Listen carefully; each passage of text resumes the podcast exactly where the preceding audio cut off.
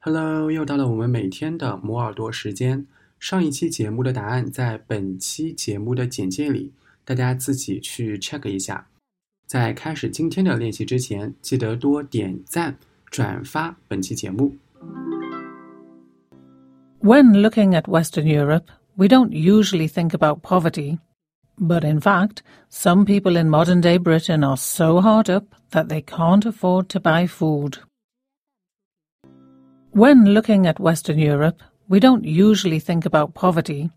But in fact, some people in modern day Britain are so hard up that they can't afford to buy food.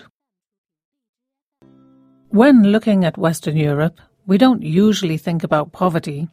But in fact, some people in modern day Britain are so hard up that they can't afford to buy food.